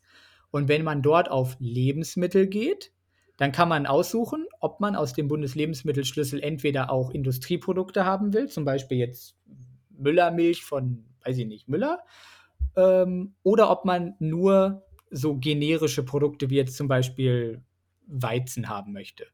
So, ja. und dann, dann kann man das eben eingeben auf dieser Seite. Das machen wir jetzt mal. Wir geben jetzt mal hier den Lebensmittelnamen Dinkel ein. So. Und dann hat er jetzt zum Beispiel 18 Treffer. Brötchen, Dinkelbrötchen, Dinkel ganzes Korn roh, Dinkel Vollkornmehl, Dinkelbrot, Dinkelbrot geröstet und so weiter. Und da habe ich mir dann zum Beispiel Dinkel ganzes Korn roh rausgesucht und habe dann diese ganzen Werte, die da stehen, alle in diese äh, Excel-Tabelle übertragen. Und es sind ja letztlich nicht nur alle Nährstoffe, sondern ich habe auch noch Werte, die gar nicht im Buch sind, zu Transfettsäuren, zu äh, Arachidonsäure, zu ähm, den ganzen Aminosäuren. Also wie viel Milligramm Arginin ist in 100 Gramm Apfel? Wie viel Cystein, Histidin, Isoleucin ja. und so weiter? Ähm, wie viel essentielle Aminosäuren, wie viel nicht essentielle Aminosäuren, wie viel lösliche Ballaststoffe, wie viel nicht lösliche Ballaststoffe. Also es ist ein unfassbarer Aufwand gewesen. Aber letztlich konnte ich damit dann, und das ist ja auch nochmal Aufwand gewesen, diese ganzen Werte zum Beispiel für Obst, für meinetwegen Vitamin C nehmen und konnte die dann mit Excel ranken. Also von das enthält am meisten und das enthält am wenigsten. Und ja. daraus ist dann dieses Top 10 Ranking quasi entstanden, sodass ihr euch ganz einfach raussuchen könnt, okay, ich möchte jetzt mehr Eisen zuführen, ich möchte mehr Nüsse essen, okay, ich integriere jetzt Kakaopulver, weil Kakaopulver enthält halt viel Eisen zum Beispiel. Mhm. So. Das ist so der Hintergrund gewesen. Und ja, sehr passendes Beispiel auch, finde ich, mit dem Eisen, wenn ich kurz einhaken darf. Ich hatte auch ja. ähm, die Hörse letztens äh, mal nachgeguckt, äh, tatsächlich den Eisengehalt, weil ich mir relativ sicher war, dass die ziemlich gut sind oder so eins der besten Getreide beim Eisengehalt oder auch bei diesen anderen Quellen. Das ist ja auch wirklich praktisch nützlich, wenn man äh, sich insbesondere die kritischen Nährstoffe anguckt. Bei Veganen ist ja Eisen auch einer der Kandidaten. Und wenn man da ja einfach weiß, okay, diese Quellen sieht man mal auf einer schönen Seite wie hier, ähm, aus den typischen Lebensmitteln, Getreide, Hülsenfrüchte, Nüsse, Obst, Gemüse, Pilze, Blattgemüse und Kreuzblütengewächse. Und man hat da direkt ähm, so ein paar Ideen. Dann ist es natürlich auch schön, um seine Ernährung dann äh, ja, mit diesen Lebensmitteln zu gestalten und da nicht ewig lang zu googeln und verschiedene Werte auch zu finden. Und, und genau darum ging es letztlich, dass ich wirklich auf den ersten Blick das sehen kann. Und allein dafür finde ich, weil man das halt nirgendwo anders so findet, ehrlicherweise. Es gibt natürlich Tabellen, aber die Werte sind nicht genau und es ist nicht so schön gerankt. Manchmal fehlen Lebensmittel. Äh, ja. Also allein dafür finde ich, ist das schon äh, lesenswert. Auf jeden Fall. Und davon finden sich ja wirklich einige Tabellen hier in dem, in dem Buch. genau, und das, und das letztlich eben zu, wenn wir es mal uns äh, wirklich zu Gemüte führen für, ich gucke jetzt hier gerade mal, für, äh, wie gesagt, Vollkorn und Pseudogetreide, für Hülsenfrüchte, für Nüsse, für Obst und Beeren, für Gemüse und Pilze, für Blattgemüse und Kreuzblütengewächse, für Fleisch, für Fisch und Meeresfrüchte, für Eier, für Milchprodukte für, und auch für Öl. So. Und jetzt kannst du dir vielleicht vorstellen, was für ein Krampf es ist, sich als Veganer zu überlegen, was gibt es denn alles für Fleisch? Was gibt es denn alles für Wurst? Ne, weil ich habe hier zum Beispiel eine Liste mit Schweinebratenfleisch, Rinderhackfleisch, Schweinehackfleisch, Schweinefilet, Eisbein, Schweinekotelett, Schinkenspeck, Schweineleber, Schweineschnitzel, Rindersteak, Rinderbratenfleisch, Rinderfilet, Putenbrust, Suppenhuhn, Lamm, Kalb, Salami, Mortadella, Weißwurst, Blutwurst, Landjäger, Leberwurst, Teewurst. Was für Milchprodukte gibt es? Also wie viele Fische gibt es eigentlich, die gegessen werden? Ich habe die alle hier stehen. Ich habe das alles rausgesucht. Mhm. Ja, und das mhm. sind ganz schön viele. Ja. wenn dir jetzt jemand erzählt, das hättest du auch mit KI machen können, dann, dann ärgerst du dich. Hm, ja, kommt immer darauf an, wo die KI ihre Daten herbezieht. Ne? Und in dem Fall ist es jetzt wirklich alles einheitlich. Das heißt, es ist alles eine Quelle und deswegen ist es auch wirklich nochmal verlässlicher, als wenn man sich das äh, wie eine KI vielleicht aus tausend Internetquellen zusammensucht. Natürlich kannst du ja, ChatGPT ja. fragen, äh, in, in welchen Milchprodukten ist am meisten Kalzium? Kannst du machen. Kannst du dich darauf verlassen? Nicht so sehr wie bei meinen Daten. Ja, ist die Frage, ob es daher auch kommt ne, vom Bundeslebensmittelschlüssel, wenn es einfach von irgendeiner Internetquelle ist, ein Vegan-Blog oder so, dann äh, ja, ist das nicht so empfehlenswert. Genau, und das, das ist natürlich auch der Anspruch an ein Fachbuch, dass es einfach eine seriöse, auch nachvollziehbare Quelle ist, weil ähm, bei ChatGPT sagt, sagt dir nicht, wo sie das her hat. Du kannst nicht als Chat äh, Quelle ChatGPT in, in, einem Fachbuch angeben. Solltest du nirgendwo ja. angeben, weil es einfach Quatsch nee. ist.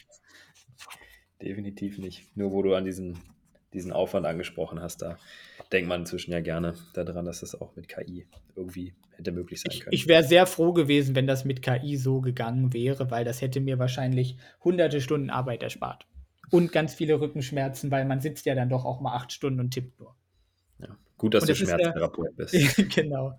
Das ist halt einfach eine super stupide Arbeit auch. Es ist wirklich nur gucken, eintippen, gucken, eintippen. Meine Freundin hat mir dann ganz viele Sachen auch mal angesagt und dann habe ich es eingetippt. Ähm, und dann guckst du die ganze Zeit nur auf den Bildschirm und deine Augen werden schon viereckig. Ja, das, das ist echt anstrengend. Ich habe es jetzt mit der Steuererklärung auch die letzten zwei Tage hinter mir, auch so eine ganz fiese Excel-Tabelle. Ich, ich weiß das. Und das ist ja, ja. nochmal viel, viel mehr, was du hier übertragen hast. Also beeindruckend, wirklich. Vielleicht kann ich noch mal, äh, oder hast du eine Frage? Sonst erzähle ich was zu den Diagrammen. Nee, aktuell habe ich keine. Erzähl gerne mal was zu den Diagrammen. Das wäre auch noch so das, was du ja auch angesprochen hattest, was du noch erläutern wolltest.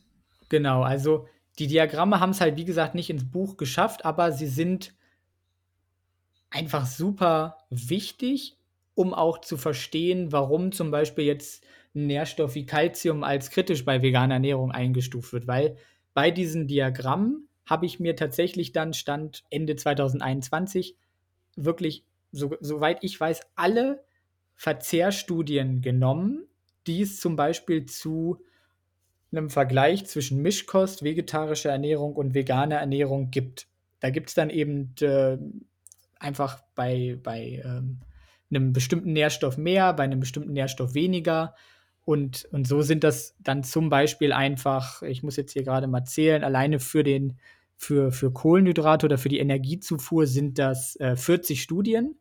Und in diesen 40 Studien musst du dann erstmal schauen, ist der Nährstoff, um den es geht, dann da drin überhaupt erfasst worden? Also wird er überhaupt untersucht? Vitamin K zum Beispiel wird kaum untersucht, da gibt es kaum Daten zu, deswegen ist das Diagramm viel kleiner. aber mhm. Energie, Proteine oder so gibt es natürlich Daten zu. Und dann musst du dir aus dem Text dieser Studie, wo du auch erstmal das PDF finden musst, du musst erstmal das, den vollen Zugriff auf dieses äh, Studien-PDF kriegen. Da habe ich mir dann quasi diese Daten rausgenommen und habe dann auch das in die Excel-Tabelle eingetragen. Das heißt, ich habe hier einfach eine, eine Excel-Tabelle, wo dann drin steht, dass zum Beispiel in äh, einer Studie wie der nationalen Verzehrstudie bei Mischköstlern dann diese im Durchschnitt 2413 Kalorien aufgenommen haben. So, und dann gibt es eben verschiedene Studien, die dann eben auch, anders als jetzt die nationale Verzehrstudie 2, auch Mischköstler, Vegetarier und Veganer verglichen haben. Und dann habe ich eben alle diese Daten mit Canva in Diagrammform gepackt. Ich hatte eigentlich erst die Hoffnung, dass das auch ein Grafiker dann entsprechend übernimmt, aber letztlich musste ich es dann selber machen und das ist mit Canva schon ein ziemlicher Krampf, weil sobald du, also du kannst bei Canva keine äh, Zeilen zwischenschieben. Sobald du mhm. was vergessen hast, musst du von vorne anfangen. So. Oh. Und das ist halt total der Aufwand. Dann habe ich mir zum Beispiel auch noch die Mühe gemacht und habe die äh, Mischköstler, Vegetarier, Veganer in unterschiedlichen Farben, sodass man das einfach sofort äh, sehen kann. Und dann, dann kann man sich jetzt zum Beispiel einfach mal die Mühe machen, das äh, Dokument, das Diagramm Kalziumzufuhr bei männlichen Mischköstlern, Vegetariern, Veganern in der Normalbevölkerung aufzurufen. Und dann sehe ich einfach auf den ersten Blick, dass die Veganer wenig Kalzium zuführen weil ich habe mhm. zum Beispiel auch mit einer schwarzen Linie die sogenannten Referenzwerte eingefügt. Also meinetwegen jetzt beim Calcium 1000 Milligramm. Veganer sollten ja 1000 oder generell Menschen, erwachsene Menschen, die jetzt äh, nicht stillen oder schwanger sind oder wie auch immer, die sollten 1000 Milligramm Calcium zuführen. Und da habe ich eine ja. schwarze Linie gemacht und dann sieht man gleich, okay, die Mischköstler erreichen das in der Regel, die Vegetarier auch ein bisschen, aber die Veganer sind halt immer darunter, in den meisten Fällen, in den meisten Studien. Und so sehe ich dann eben, okay, das ist ein kritischer Nährstoff, weil der wird zu wenig zugeführt. So. Das heißt, man kann sich dadurch auch nochmal selbst herleiten, weil du quasi nochmal ein Review auch gemacht hast der Verzehrstudien und man dann alle bis dato vorhandenen Daten mal dargestellt hat und sieht, okay, ähm, das schaffen die meisten einfach nicht, ihren Kalziumbedarf zu decken und entsprechend ist ein Supplement wirklich nützlich und es hat nicht jetzt irgendwer erzählt, dass das zu wenig vorkommen könnte. Und die meisten kriegen es vielleicht doch irgendwie hin, wenn sie keine Pommes-Veganer sind, ähm, sondern es ist tatsächlich eben schwierig, wenn man das Argument ja auch oft hört, dass sie sagen, ja, wenn man gut geplant vegan isst, dann klappt das schon mit der Nährstoffversorgung. Aber ich würde behaupten, viele machen das wirklich, setzen sich einfach im Schnitt mehr mit der Ernährung auseinander und trotzdem, da kann man noch so gut planen, sofern man jetzt nicht nur kalziumreiches Mineralwasser, Feigen und Sesammus den ganzen Tag isst, wird es einfach durch ohne ein Kalziumsupplement äh, schwierig sein. Oder ist es einfach schwieriger, seinen Kalziumbedarf zu decken. Ne? Und das sieht man dann in den äh, solchen Darstellungen gut. Ne? Genau, darum, darum ging es letztlich. Und diese ähm, Mühe habe ich mir quasi gemacht für die Normalbevölkerung. Also es gibt immer Diagramme für Männer und Frauen getrennt auch nochmal. Also wenn quasi in den Studien äh, Männer und Frauen getrennt untersucht wurden, dann habe ich das auch nochmal aufgenommen. Ähm, und das habe ich mir eben für die Normalbevölkerung gemacht, diesen Aufwand. Ich habe es mir aber auch für die Sportler gemacht, weil es natürlich auch um Sporternährung geht. Mhm. Das heißt, ich habe mir einfach ähm, wirklich alle möglichen Sportarten rausgesucht. Ich kann mal hier nennen, welche das einfach zum Beispiel sind, immer standardmäßig.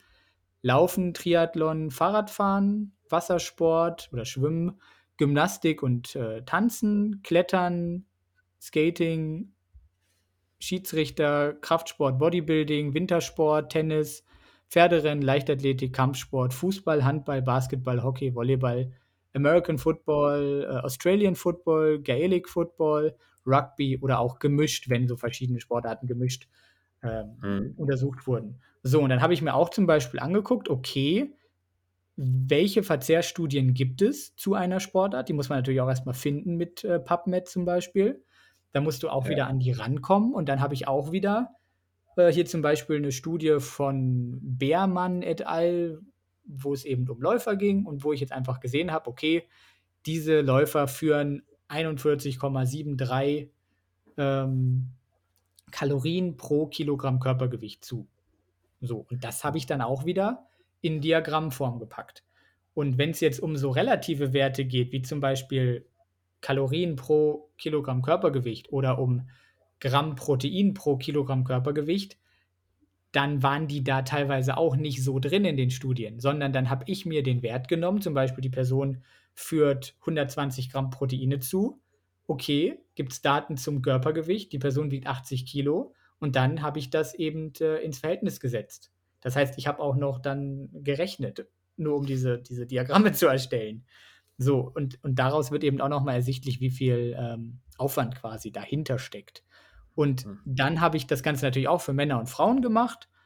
Und dann habe ich nochmal eine weitere Unterscheidung, deswegen sind es halt auch 200 Diagramme gemacht, nämlich dann habe ich mir nochmal die ganzen Studien wirklich explizit zu veganer und äh, vegetarischer und mischköstlicher Ernährung im Sport angeguckt. Also da gibt es zum Beispiel ein paar Studien äh, von Nebel et al., die dann einfach mal Mischköstler, Vegetarier, Veganer verglichen haben als äh, Läuferin quasi oder als Läufer sozusagen. Und die habe ich dann auch noch mal für jeden Nährstoff einzeln mir angeguckt und habe sie dann eben in diese Tabelle eingetragen und daraus dann Diagramme gemacht. Und da sind dann eben auch noch Studien zu Kletterern zum Beispiel mit dabei oder zu äh, Kraftsportlern oder zu Gaelic Football-Spielern. Also alles, was es eben zu dem Zeitpunkt so gegeben hat. Und so sind diese 200 Diagramme entstanden. Also anders ausgedrückt, du hast dir so viel Mühe gemacht, wie man es nur machen konnte. ja, einfach ähm, gesagt, ja, ich habe es verflucht. Also es war wirklich. Äh, es war wirklich du hast dich selber normal. verflucht, dein Perfektionismus. Ja, ich, ich habe mich einfach da ähm, wirklich gequält, muss man sagen. Aber es ist eben was Tolles jetzt, würde ich sagen, bei rausgekommen. Also man, man sieht diese Diagramme und sieht, okay, die Sportler führen zu wenig Eisen zu. Also bei den Sportlern ist das dann ja auch nach Sportarten sortiert. Dann sehe ich gleich, okay, hey, zum Beispiel die Jockeys, die haben ein Problem mit der Kalziumzufuhr. Und deswegen gibt es bei Jockeys halt öfter Ermüdungsbrüche, meinetwegen. Ist so. Mhm. Sehe ich da. Warum ist das so? Das ist, glaube ich, auch nochmal ein ganz toller Punkt für Leute, die jetzt auch speziell in bestimmten Sportarten unterwegs sind, dass sie sehen, okay, da gibt es schon eine Studie zu bei Leuten, die sich auch vegan ernährt haben in der Sportart. Und die haben ja zum Beispiel, wie du es gesagt hast, eben zu wenig Kalzium zu sich genommen. Und äh, das führt zu mehr Knochenbrüchen. Ich bin jetzt vielleicht vegan, mache diese Sportart und möchte es vermeiden, dass ich mir durch diese Sportart, die sowieso anfällig ist für Knochenbrüche zum Beispiel, dass ich nicht durch meine vegane Ernährung da ein Problem bekomme.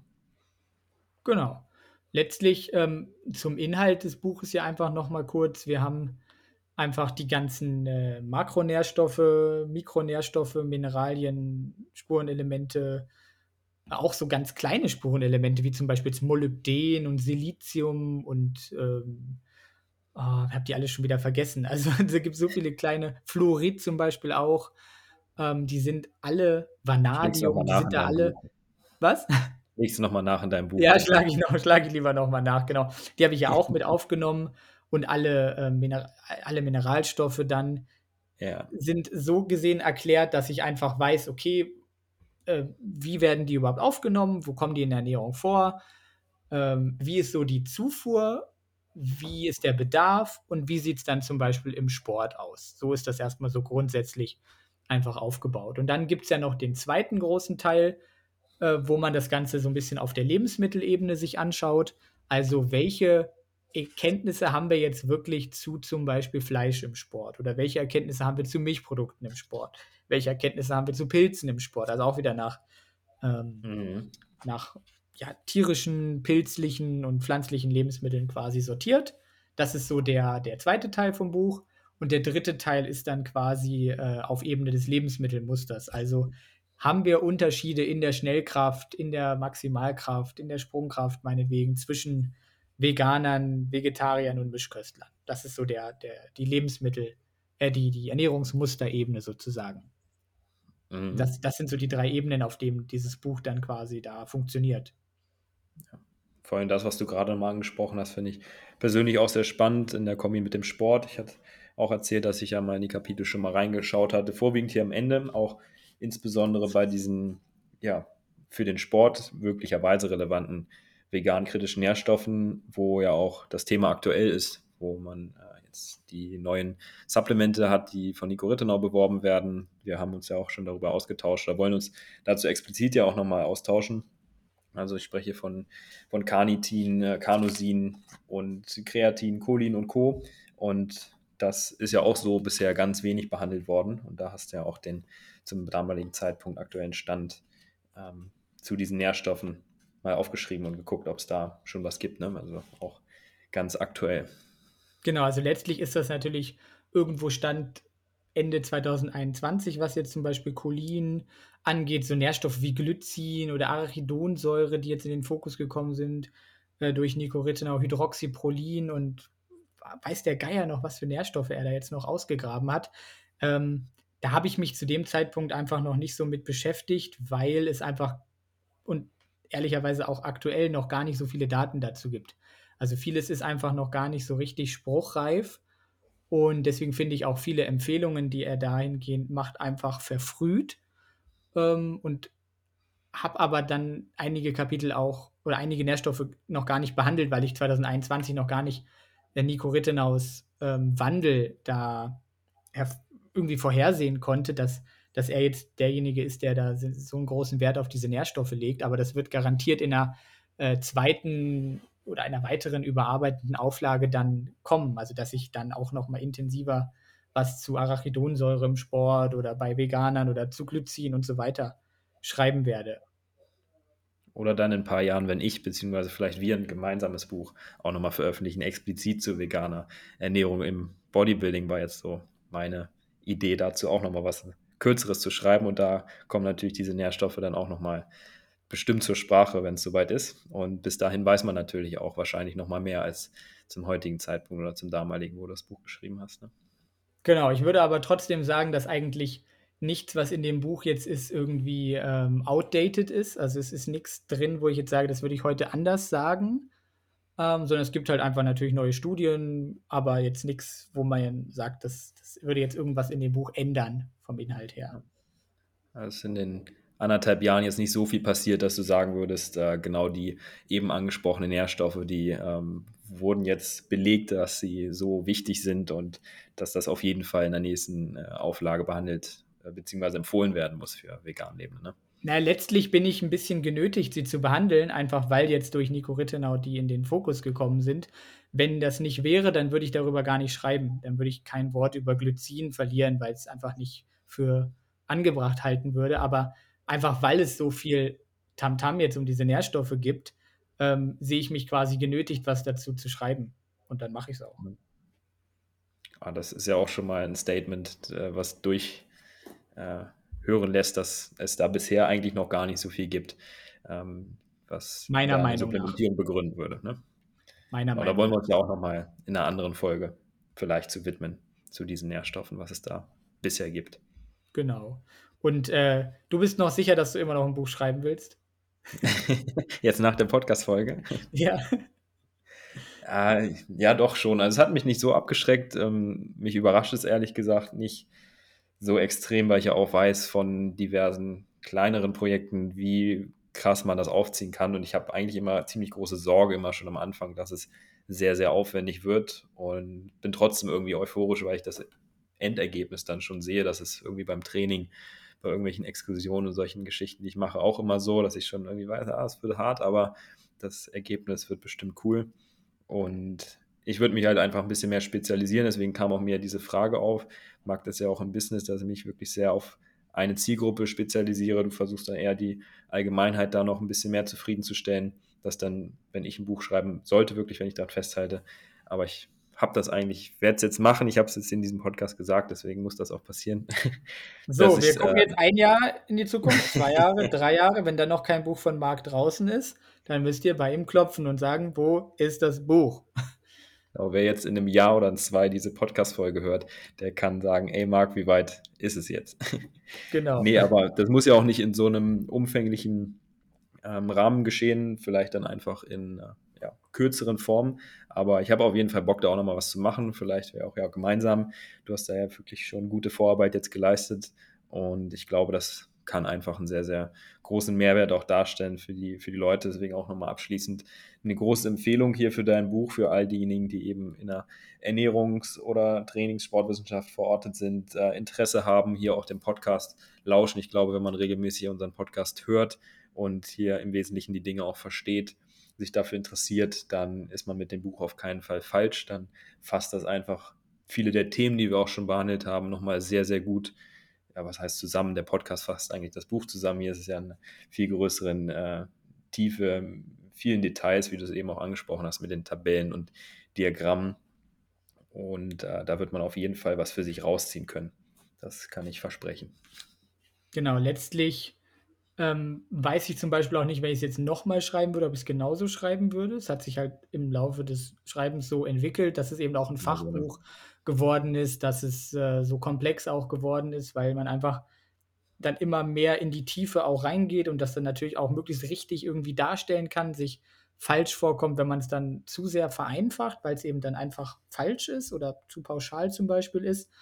Aber so ein etwas praxisnäheres Buch zu schreiben, mit einem Fokus vielleicht auf veganes Bodybuilding, ähm, das könnte ich mir auch absolut noch ähm, vorstellen. Da, könnten wir zu gegebener Zeit drüber sprechen. Und jetzt Zeit, dass du wieder ein neues Projekt hast. Dass genau, dann, dann, wenn ich das zu Selina sage, dann äh, kriege ich aber Schläge. Selina, ich habe endlich ein neues Projekt und zwar will ich mit Marc das nächste Buch schreiben. Dann kriege ich auch noch Ärger. oh Gott. Hm. Hoffentlich hört sie die Folge doch nicht. genau, sie hat schon abgeschaltet. Sie, sie hat ja auch das Buch dann äh, Korrektur gelesen. Auch sie hat es nochmal gelesen. Also jetzt äh, nicht inhaltlich, aber Rechtschreibung ist ja auch ziemlich fit. Also wer einen Kommafehler findet, ähm, schätzt euch glücklich. Es ist der einzige, den ihr findet. Ich hatte tatsächlich irgendwas gefunden letztens, als ich drin geblättert habe, aber ich glaube, das war eher der Satzbau, fand ich einmal nicht ganz schöner. Komma habe ich noch nicht gelesen. Ich mache auch nochmal eine Korrektur. da ist wirklich gar kein Fehler mehr drin.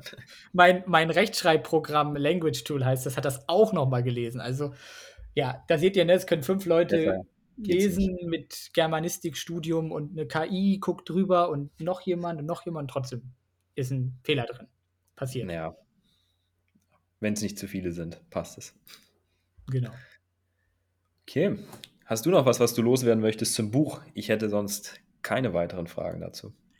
Äh, ja, wir, wir haben ja noch gar nicht über das Thema Vergütung gesprochen. Das interessiert ja vielleicht die Leute auch noch mal so am Rande, wie das abläuft. Interessanterweise durfte ich auch in einen anderen Vertrag von einem Autor reinschauen und dieser Autor hat dann schon mehr Bücher auch verkauft als ich jetzt und der ja. kriegt natürlich mehr Geld und der kriegt natürlich auch noch äh, Boni für eine bestimmte Anzahl von verkauften Büchern und dann kann sich das zum Beispiel im Bereich von 20 Prozent der Verkaufserlöse bewegen. In meinem Fall ist das dann im Bereich von äh, 10 Prozent des Nettogewinns des Verlags. Das heißt, auch um euch nochmal zu erklären, wo ihr das Buch jetzt am besten bestellt, wenn ihr mich unterstützen wollt, dann bestellt ihr es am besten direkt bei UTB und nicht jetzt zum Beispiel bei eurer lokalen Buchhandlung, obwohl das natürlich auch toll ist, die zu unterstützen, oder bei Thalia oder bei Weltbild oder bei Amazon meinetwegen, weil die bekommen das Buch natürlich auch vergünstigt. Wie viel weiß mhm. ich nicht genau, aber die bekommen es natürlich vergünstigt, weil sie auch eine Menge abnehmen. Und dann verdient der Verlag daran weniger. Dann macht der Verlag quasi weniger Umsatz. Vom Umsatz werden dann nochmal die Kosten abgerechnet für die ganzen Leute, die natürlich auch beteiligt waren, die Druckkosten, Marketing und so weiter. Ähm, und alles, was dann übrig bleibt beim Verlag, soweit ich das richtig erinnere, davon kriege ich 10%. Und das sind dann bei einem Buch von 49 Euro, würde ich jetzt einfach mal schätzen, irgendwie was mit 2, 3 Euro. Also 2, 3 Euro pro Buch quasi. Und es ist nochmal weniger, glaube ich, wenn ihr halt bei sowas wie Amazon bestellt. Deswegen, wenn ihr das bestellen wollt, dann gerne direkt eben bei UTB. Ihr könnt aber natürlich dann bei Amazon zum Beispiel eine Rezension schreiben, weil das ist so ein bisschen, glaube ich, der Markt, wo das am meisten zählt. Mhm. Ihr könnt aber auch woanders Rezensionen schreiben, aber nur wenn euch das Buch gefällt, sonst schreibt mir persönlich, äh, weil das hilft, das, das hilft dann natürlich auch, ähm, das Buch zu verkaufen einfach. Und am besten nicht nur bei, beim Ulmer Verlag UTB, sondern direkt zehn Exemplare für die ganze Familie, Freunde, Bekannte als Weihnachtsgeschenk, damit sich das für dich auch noch ein bisschen rentiert. Ja, auf jeden Fall. Ne? Also ihr könnt zum Beispiel, das haben wir früher immer gemacht, wenn wir Literatur wollten, wenn ihr jetzt noch studiert, dann haben wir immer für ja, unsere Uni-Bibliothek äh, Exemplare geordert sozusagen. Ne, das gibt's manchmal, dass man 'n Bücherwunsch, äh, sagen kann und dann bestellt quasi die Unibibliothek eins. Das ist natürlich auch was. Oder wenn ihr, ähm, studiert und ihr habt 'n Ernährungsdozenten, Sportwissenschaftsdozenten, dann, ähm, sagt dem das. Der kann sich quasi auch ein Exemplar bei UTB direkt holen, 'n Prüfexemplar, aber dann natürlich auch 'n normales Exemplar und kann das dann zum Mhm. Beispiel in seiner Lehre benutzen. Und dann findet's natürlich auch mehr Verbreitung bei den Studenten mit der Zeit so. Klar. Das ist das ist dann halt auch 'ne 'ne schöne Sache. Oder wenn ihr es habt und es gefällt euch, dann postet das auf Instagram oder auf Twitter oder auf Facebook oder whatever. Das das hilft natürlich auch immer. Gibt viele Möglichkeiten, das zu verbreiten, aber vor allem das an der Uni, äh, würde ich auch behaupten, jetzt, äh, rückblickend, was Bachelor, Master bei mir angeht, ähm, dass es einfach Gold wert, wenn man da gute Bücher hat, schöne, ähm, ja, händische Literatur noch mal neben der Studien äh, die man macht, ist einfach schön, wenn man da auch, ja, sage ich mal, 'ne Basisliteratur hat, um den ersten Einstieg zu machen. Also, jeder, der 'ne Abschlussarbeit an der Uni geschrieben hat, Hochschule, weiß, wie wertvoll so was ist und einfach schön, wenn's dann dort in der Bibliothek auch vorhanden ist. Und ich habe ja wirklich auch darauf geachtet, dass ich eigentlich zu den Dingen, die jetzt nicht wirklich komplett basic sind, was Ernährungswissenschaften angeht, wo keiner irgendwie noch 'ne Studie angibt von 1950 oder so. Alles, was irgendwie belegt werden muss, ist eigentlich belegt worden mit 1, 2 oder sogar mehr Quellen. Alleine das Literaturverzeichnis hat, glaube ich, 75 Seiten oder so. Also, ihr könnt quasi das auch dann nachschlagen und könnt selber in die Studien entsprechend reinschauen, wenn ihr das wollt. Das ist auch immer ganz toll, wenn man da vertiefende Literatur zu einem bestimmten Thema sucht und schon einen ersten Anhaltspunkt hat. Erinnerst du dich und ich mich auch dran, dann ist das ja, erspart das viel Arbeit, weil man kann in der Regel als Student noch nicht so gut Suchmaschinen bedienen, PubMed und Co. Und wenn man da eine Quelle hat, dann werden einem auch andere passende vorgeschlagen. Auch, äh, dafür ist das schon Gold wert. Und wenn man mal was angeben soll, wenn Leute sagen: „Oh ja, hast du mal 'ne Studie für deine Aussage?“ Dann hat man mit dem Buch natürlich auch immer was parat zu eigentlich fast jedem Thema. Genau. Okay, haben wir, würde ich sagen, ausführlich über dein Buch gesprochen. Man könnte, glaube ich, noch einzelne Kapitel vertiefen, aber wir wollen ja auch irgendwie nicht alles vorwegnehmen und die Leute sollen ja auch noch interessiert bleiben an dem Buch, es im Zweifelsfall kaufen. Und ja, würde ich sagen, Dominik, bedanke ich mich ganz herzlich für für deine Zeit, dass wir hier über dein Buch gesprochen haben. Auch noch mal danke für das Exemplar. Das, äh, hat direkt 'n Platz bei mir im Bücherregal gefunden und wird auch nicht so schnell einstauben wie andere Exemplare, da bin ich mir ganz sicher, äh, dass ich da auch selber von profitieren werde in den nächsten Jahren noch. Dann macht's gut und bis zum nächsten Mal. Genau, bis dahin und lasst uns gerne noch mal 'n Feedback zukommen zu Dominiks Buch, falls ihr's gelesen habt. Äh, stellt gerne noch mal Fragen dazu, dann, äh, kann Dominik die oder wir die auch gerne noch beantworten in Zukunft. Dieser Podcast wurde präsentiert von Truby, vegane Nahrungsergänzung für ein gesundes und sportliches Leben.